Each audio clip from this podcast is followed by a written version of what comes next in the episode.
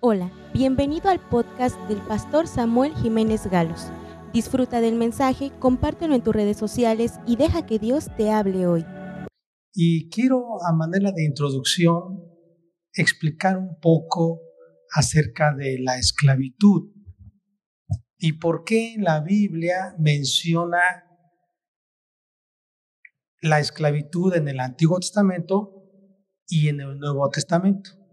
¿Y por qué no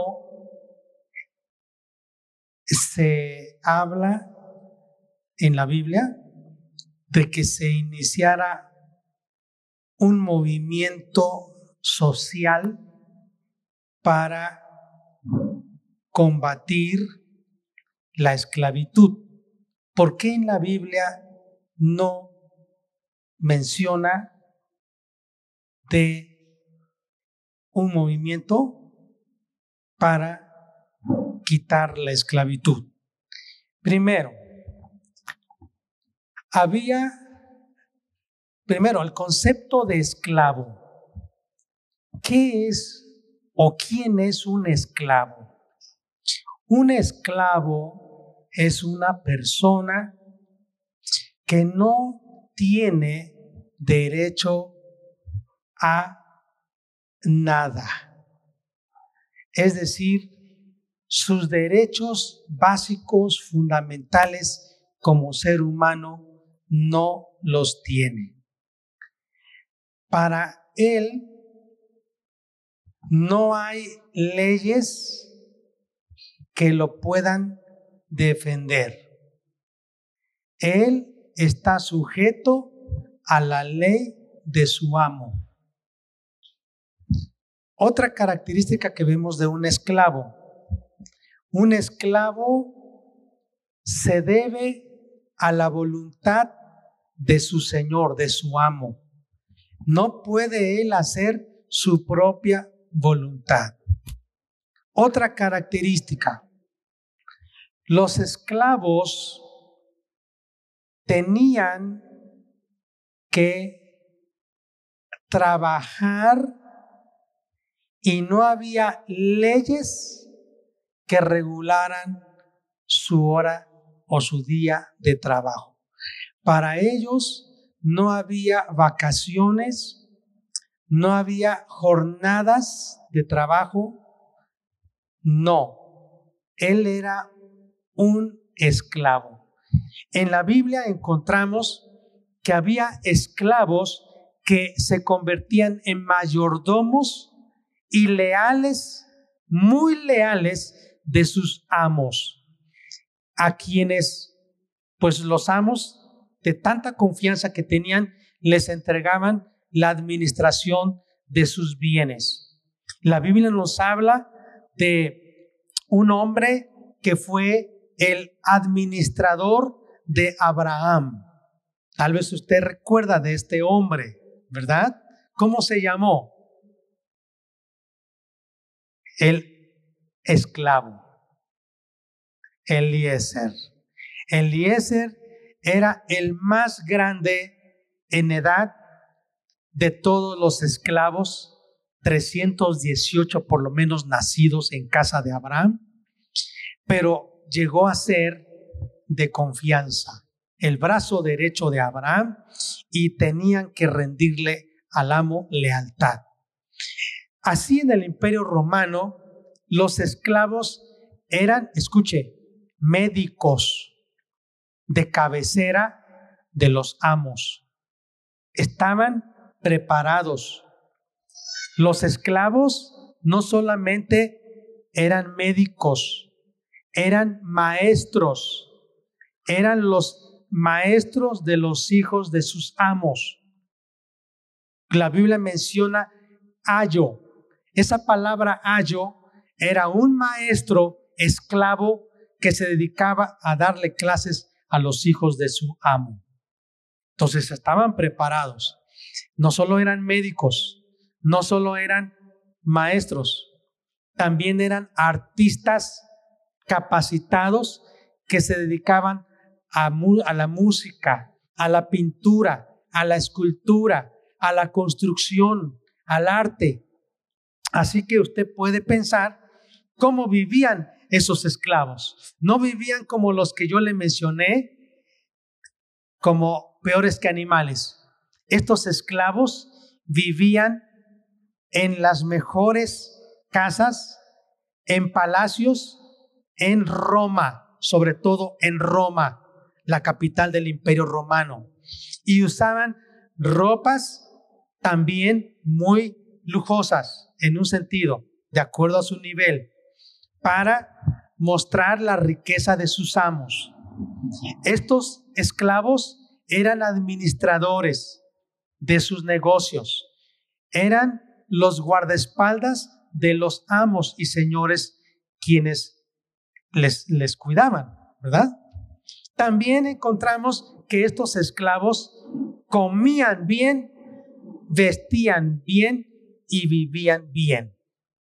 Cosa distinta a los campesinos libres que tenían que trabajar y trabajar y trabajar y trabajar para llevar sustento a su casa y quizá vivían en chozas, era su choza, una propiedad, pero era una choza, y tenían que comer de lo que pudieran ganar por su trabajo, pero no vivían tan bien y cómodamente como esos esclavos.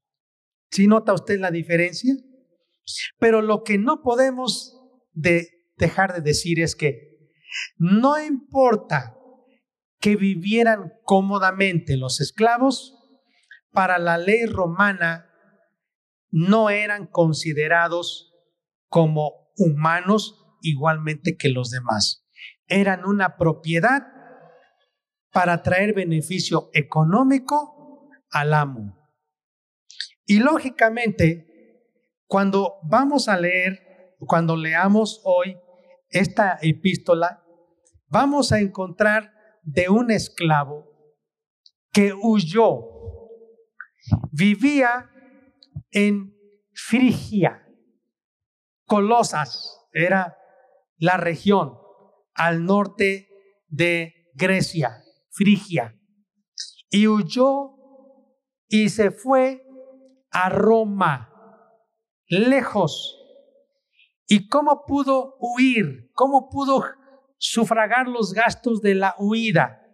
Pues muy seguramente este hombre se robó el parte del dinero que le dieron a administrar su amo, que le dio. Y, y se fue. Robó y era un fugitivo. Y muy probablemente ya había conocido a Pablo porque Pablo visitó todas esas regiones de Panfilia, de Frigia, Macedonia, Acaya, Roma, Grecia. Entonces, muy probablemente Pablo conoció a su amo y cuando Onésimo salió huyendo de la casa de su amo, llegó a Roma. Roma en ese entonces, en los años 62, 64 después de Cristo, tendría un millón y medio de habitantes. Y para encontrar a Pablo en un millón y medio de habitantes era muy difícil. Pero lógicamente, muy, muy probable es que sabía que Pablo estaba en la cárcel. Así que hoy vamos a leer. Les invito que me acompañen a leer esta hermosa, conmovedora carta del apóstol Pablo a Filemón. Y dice así la palabra de Dios. Pablo, prisionero de Jesucristo, y el hermano Timoteo, al amado Filemón, colaborador nuestro. Y a la amada hermana Apia y a Arquipo, nuestro compañero de milicia, y a la iglesia que está en tu casa. Voy a parar. Era costumbre que las cartas tuvieran un apelativo, un saludo. Tenía que decir quién era el remitente de esa carta y aquí vemos que Pablo dice, yo soy el remitente, yo soy el escritor y soy el prisionero de Cristo. En este momento Pablo está prisionero en la cárcel en Roma. Y le manda un saludo junto con Timoteo a Filemón. Filemón era un hombre de una clase social muy alta. Filemón era dueño de esclavos. Él tenía mucho dinero. Él era un hombre muy rico, un cristiano verdadero, muy rico y que tenía esclavos. Su esposa, los estudiosos mencionan que era la hermana Apia. Filemón era común ese nombre entre los griegos y Apia era muy común entre los hebreos. Probablemente Apia tendría sangre judía. Y probablemente Filemón, su esposa Apia, tenían un hijo llamado Arquipo. Arquipo que era pastor de la iglesia de Colosas. Así que Filemón, Apia y Arquipo están colaborando en la iglesia de Colosas. Filemón es un colaborador, es un hombre que sostiene la obra de Dios con sus recursos, es un hombre muy hospitalario. Y dice la Biblia con un saludo hermoso, gracia y paz a vosotros de Dios nuestro Padre y del Señor Jesucristo. Qué hermoso saludo. Y luego viene el exordio, el apelativo, luego el exordio. Fíjese aquí, el versículo 4. Doy gracias a mi Dios haciendo siempre memoria de ti en mis oraciones. Es, es muy interesante que los hombres muy intelectuales, muy cultos y siguiendo las reglas de la urbanidad, como el apóstol Pablo lo hacía, manda un exordio. ¿Qué es un exordium? Es en, en latín. Significa palabras de aprecio y de felicitaciones.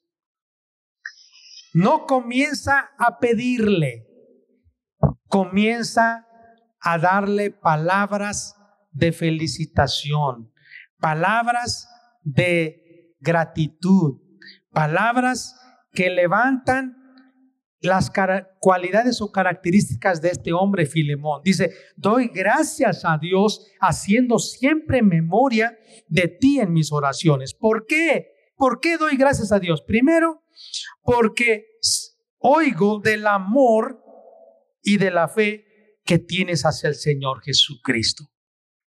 Pablo le dice a Timoteo, estoy muy contento de que tú amas a Dios y de que tú tienes una fe muy fuerte en Él. Y también tú tienes un amor para con todos los santos. Estoy en este momento diciendo, gracias Dios por ti, Filemón. Pero también oro, ¿para qué? Dice, para que la participación de tu fe sea eficaz en el conocimiento de todo el bien que está en vosotros por Cristo Jesús. Y oro para que Dios te siga usando y que con la fe que tú tienes, muchos otros puedan conocer el bien que hay en Cristo Jesús. Muy bien, después de eso dice, verso, verso 7, tenemos gran gozo y consolación en tu amor porque por ti, oh hermano, han sido confortados los corazones de los santos.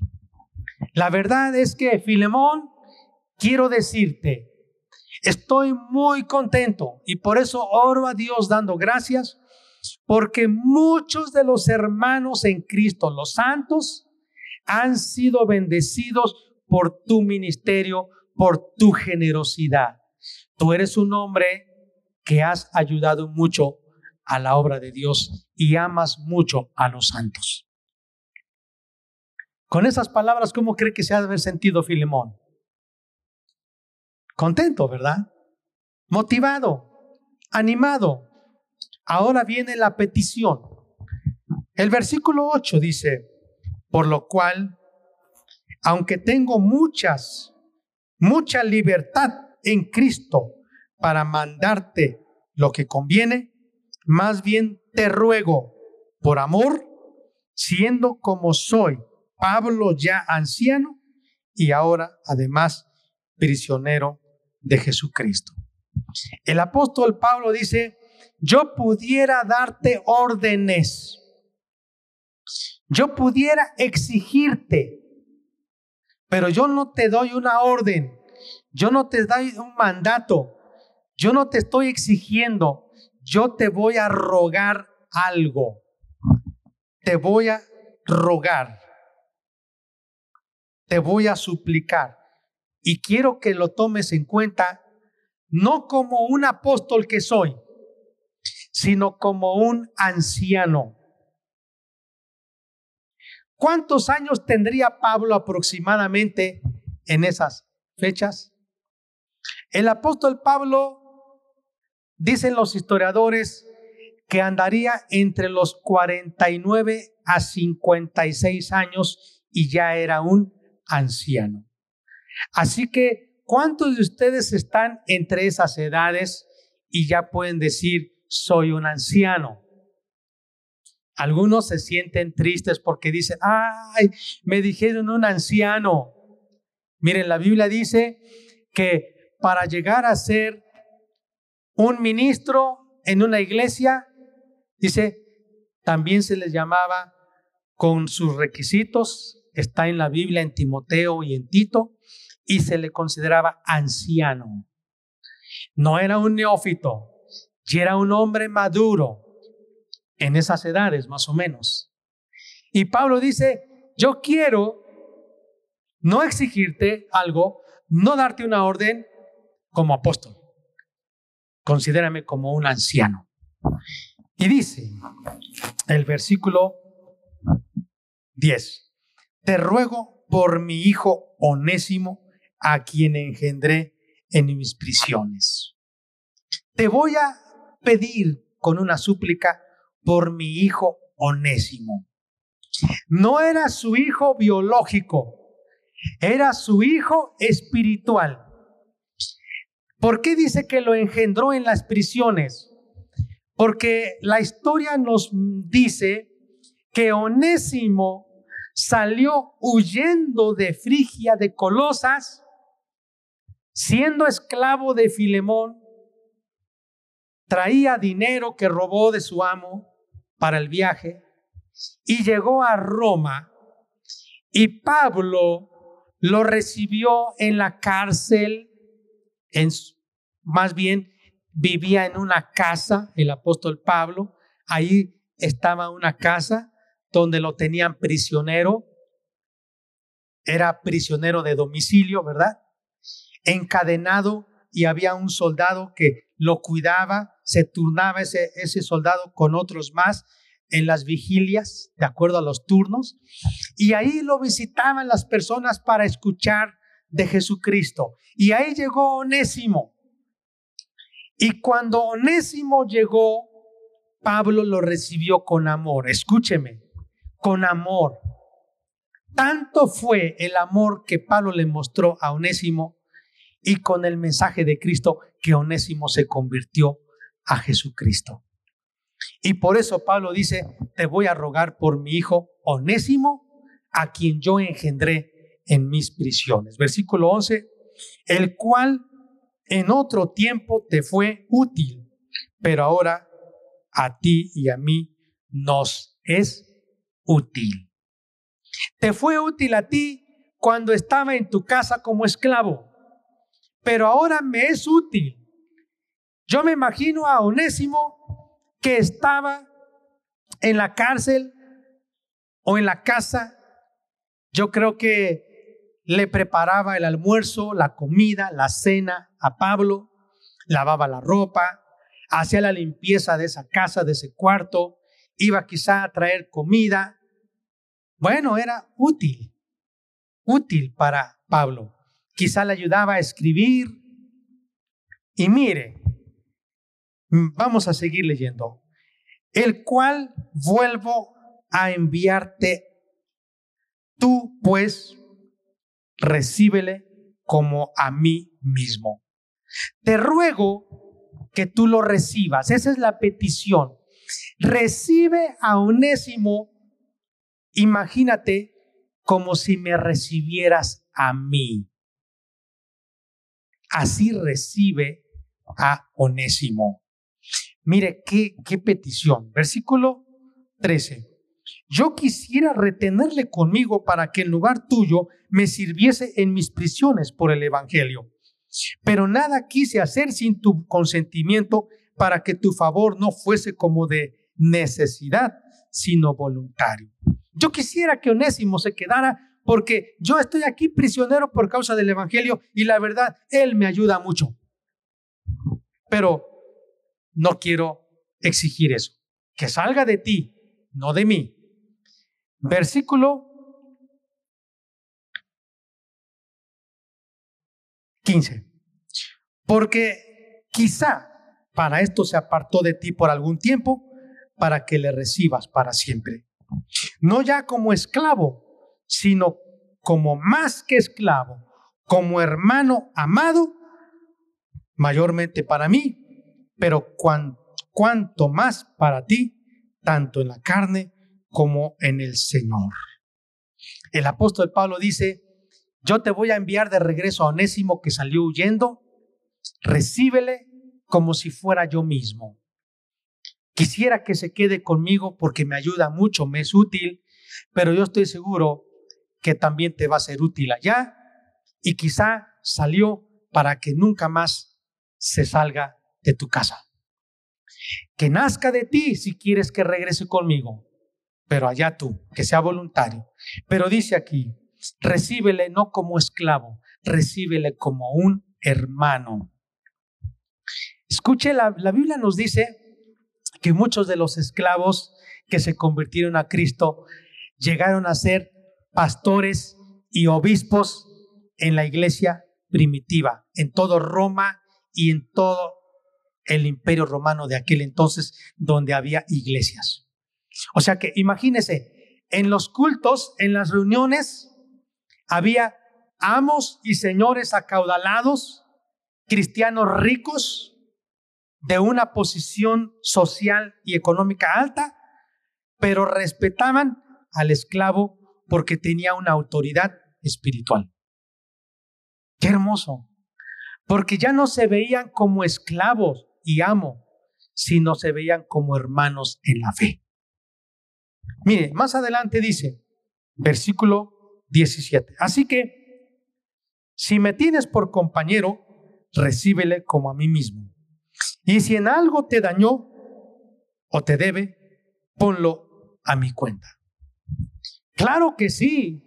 Es muy probable que Onésimo no quisiese regresar a la casa de Filemón, porque según la ley del imperio romano, si alguien tenía escondido en su casa un esclavo, era un delito, porque era una propiedad, una pertenencia de otra persona. Así que tenía que pagar muy caro. Y el apóstol Pablo entonces está regresando esa propiedad a Filemón, pero lógicamente Onésimo, que es el esclavo, no va a poder pagar. Y el apóstol Pablo le dice, yo quiero que tú cargues la deuda de Onésimo a mi cuenta, a débito mío. Es decir, que yo voy a pagar la deuda de Onésimo. Pero fíjese, ¿Qué argumento usa el apóstol Pablo? Versículo 19. Yo, Pablo, lo escribo de mi mano. ¿Y sabe por qué dice así? Porque los que tenían una, asumían una deuda, tenían que firmar con puño y letra y su firma. Y todavía es común, ¿verdad? Cuando usted tiene una deuda, firma un pagaré y usted pone su firma con su puño y letra y hasta sus huellas con alguna tinta. Esa es su firma. Y el apóstol Pablo está diciendo, yo con mi propia mano estoy firmando esta deuda que yo contraigo. La de Onésimo ahora se la cargan a mí. Yo lo pagaré, por no decirte que aún tú mismo te me debes también. ¿Y en qué está diciendo Pablo que le debe Filemón a Pablo? El apóstol Pablo le dice, acuérdate que tú eras esclavo de Satanás y yo te prediqué a Jesucristo y yo te ministré las verdades de la palabra, los bienes eternos. Es cierto que no soy un hombre rico como tú, Filemón, pero tengo autoridad espiritual porque yo te hablé de Cristo. Por eso me debes mucho. Pero Pablo dice, tú me debes, yo te debo, considéralo, a lo mejor ya estamos a mano. Es más o menos lo que le está diciendo. Y dice el versículo 20, sí, hermano, tenga yo algún provecho de ti en el Señor, conforta mi corazón en el Señor hazme un favor, así como yo te hice un favor en el sentido espiritual, te hablé de Jesucristo, pues ahora te pido que tú me hagas un favor. Hazme un favor. Mire cómo le está pidiendo. El versículo 21. Te he escrito confiando en tu obediencia, sabiendo que harás aún más de lo que te digo. Prepárame también alojamiento porque espero que por vuestras oraciones os será concedido y saldré de la cárcel y regresaré a visitarte. Y termina el saludo, siempre las, los saludos eran al final, y dice, te saluda Epafras, mi compañero de prisiones. Epafras era el pastor de la iglesia de Filipos, que estaba ahí, lo habían metido a la cárcel también en un sentido, ahí estaba apoyando a Pablo, pues no tanto que era la, estaba en la cárcel, eh, eh, encarcelado, sino que él estaba ayudando a Pablo en la cárcel por Cristo Jesús. Te saluda Marcos. Marcos, ¿se acuerda Marcos, el que escribió el Evangelio de Marcos? Que había dejado por un tiempo a Pablo y a Bernabé, pero nuevamente estaba sirviendo. Te saluda Aristarco, Demas, Lucas, mis colaboradores. La gracia de nuestro Señor Jesucristo sea con vuestro espíritu. Amén. Qué hermosa carta. Ahora, quiero hacerles una proposición y vamos a resumir esto. Espero que Dios hable a nuestro corazón mucho más. La proposición es la siguiente. Al considerar dos aspectos de la carta de Pablo a Filemón, dos aspectos de el propósito de la carta. Al considerar dos aspectos del propósito de la carta de Pablo a Filemón, podemos saber la obra de intercesión de Cristo por nosotros. Me gusta mucho esto. Primer elemento, primer aspecto del propósito de la carta. El primer aspecto es la intercesión. La intercesión. Aquí encontramos la intercesión. Yo podría poner así, el poder de la intercesión.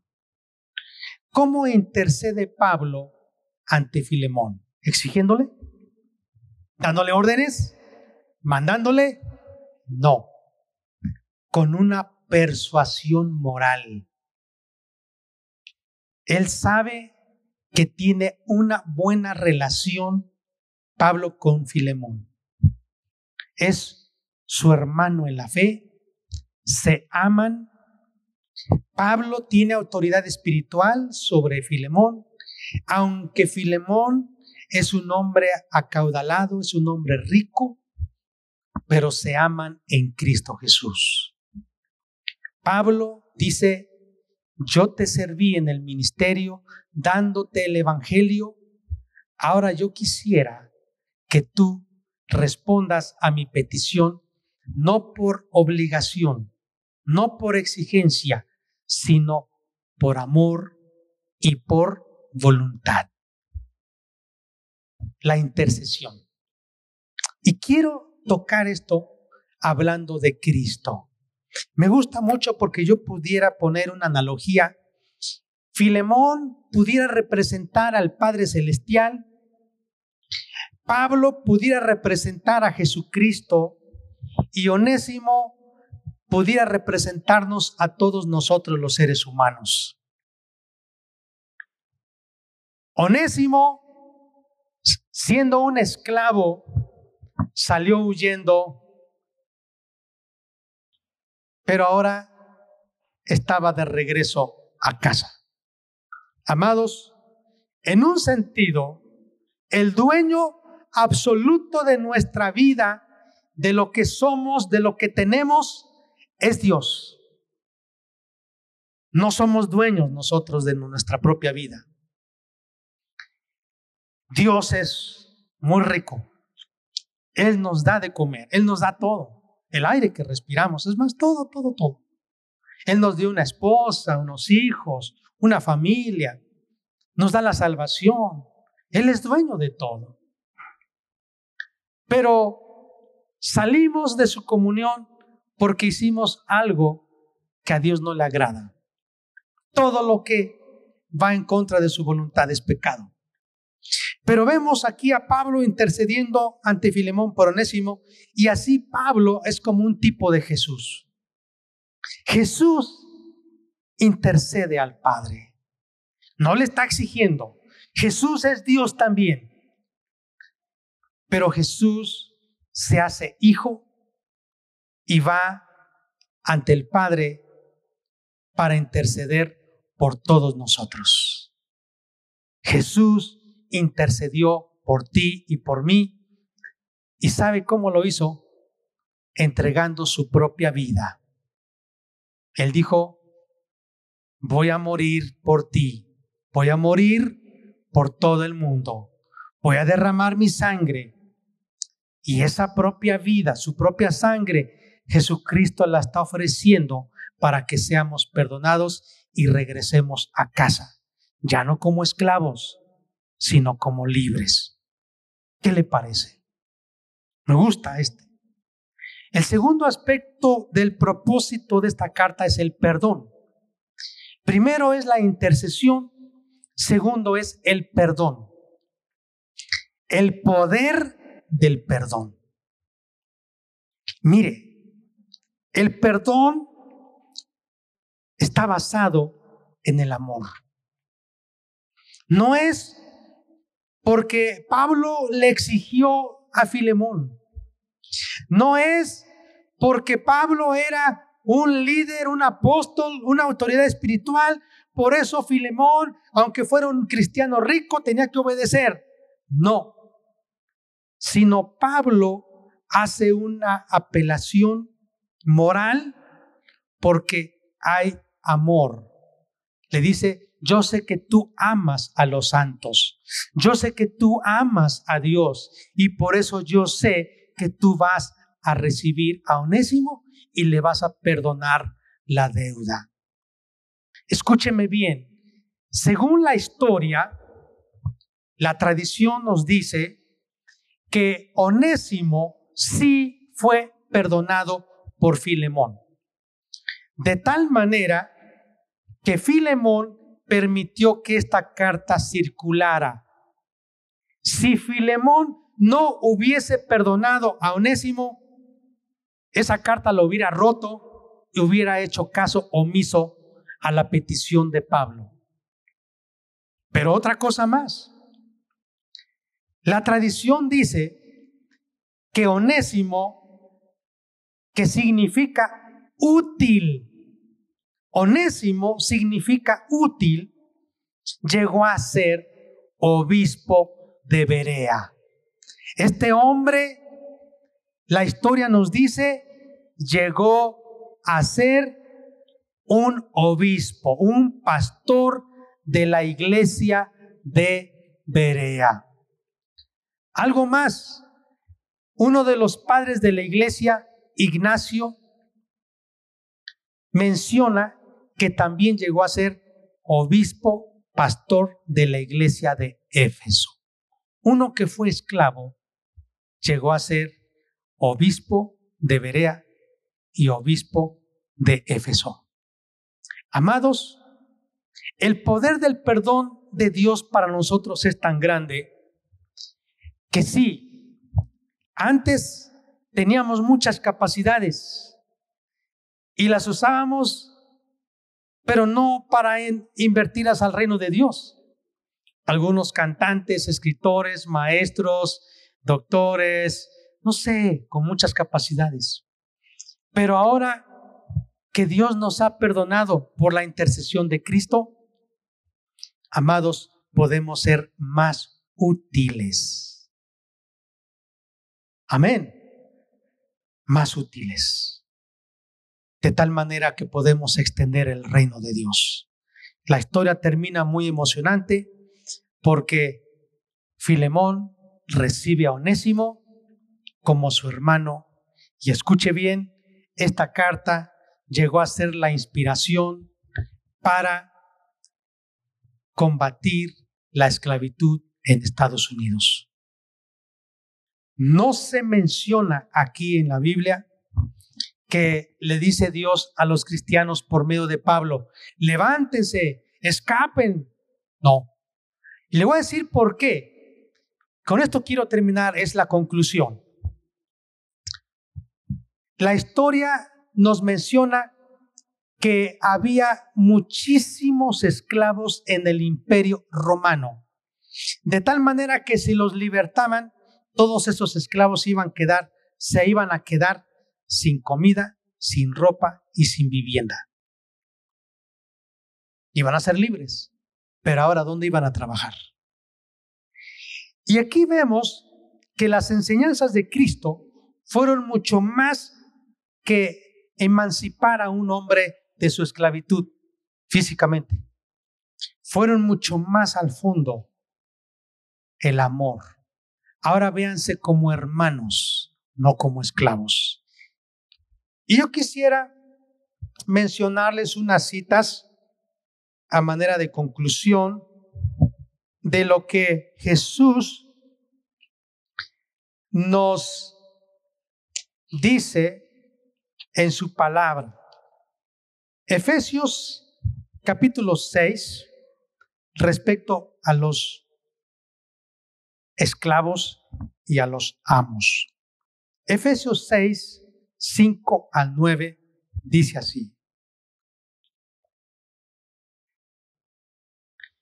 Siervos, obedeced a vuestros amos terrenales con temor y temblor, con gentileza de vuestro corazón como a Cristo, no sirviendo al ojo como los que quieren agradar a los hombres, sino como siervo de Cristo de corazón, haciendo la voluntad de Dios, sirviendo de buena voluntad como al Señor y no a los hombres, sabiendo que el bien que cada uno hiciere, ese recibirá del Señor, sea bueno, sea siervo o sea libre. Y vosotros, amos, haced con ellos lo mismo, dejando las amenazas, sabiendo que el Señor de ellos y vuestro está en los cielos, y que para Él no hay acepción de personas. ¿Cuál es la esencia de la relación de un amo y de un esclavo? El amor. Ya no tiene que estar con un látigo y golpeando el amo al esclavo. Ahora el esclavo ve a su amo como si sirviera a Cristo. Y el amo ve al siervo como su hermano, sin amenazas, amándole. Vean lo que dice Colosenses capítulo 3, versículo 22. Me gusta mucho. Siervos, obedeced en todo a vuestros amos terrenales, no sirviendo al ojo como los que quieren agradar a los hombres, sino con corazón sincero temiendo a Dios. Y todo lo que hagáis, hacedlo de corazón como para el Señor y no para los hombres, sabiendo que del Señor recibiréis la recompensa de la herencia, porque a Cristo el Señor servís. Mas el que hace injusticia recibirá la injusticia que hiciere, porque no hay acepción de personas. Fíjense, ahora ya no hay esclavos, ya no hay libres, ya no hay ricos, ya no hay pobres, ya no hay intelectuales, ya no hay sencillos. Ahora todos somos hermanos en Cristo. Amén.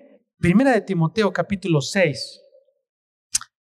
También encontramos el versículo 1. Dice, todos los que están bajo el yugo de esclavitud tengan a sus amos por dignos de todo honor para que no sea blasfemado el nombre de Dios y la doctrina. Y los que tienen amos creyentes, no los tengan en menos por ser hermanos, sino sírvanles mejor, por cuanto son creyentes y amados los que se benefician de su buen servicio. Esto enseña y exhorta. Sirvan con amor honrenles. Mire, un esclavo en el imperio romano tenía que ser leal a su amo. Era una lealtad tal, escuche, que cuando mataban al amo, ¿sabe qué hacían? También mataban a los esclavos de su casa. A todos, porque eran parte de su familia. Amados, la Biblia nos dice en San Juan 13, ya no les llamo siervos. Jesús dice, ahora les llamo mis amigos. Aunque yo me considero, como el apóstol Pablo lo dice, soy un esclavo de Jesucristo. Mi alma le pertenece a Él. Ahora mi voluntad es para que se haga su voluntad. Ahora todo lo que soy y tengo es de Él pero Él no me considera como esclavo. Él me llama su amigo. Hermoso. Esperamos que este mensaje haya bendecido tu vida. No olvides compartirlo y suscribirte.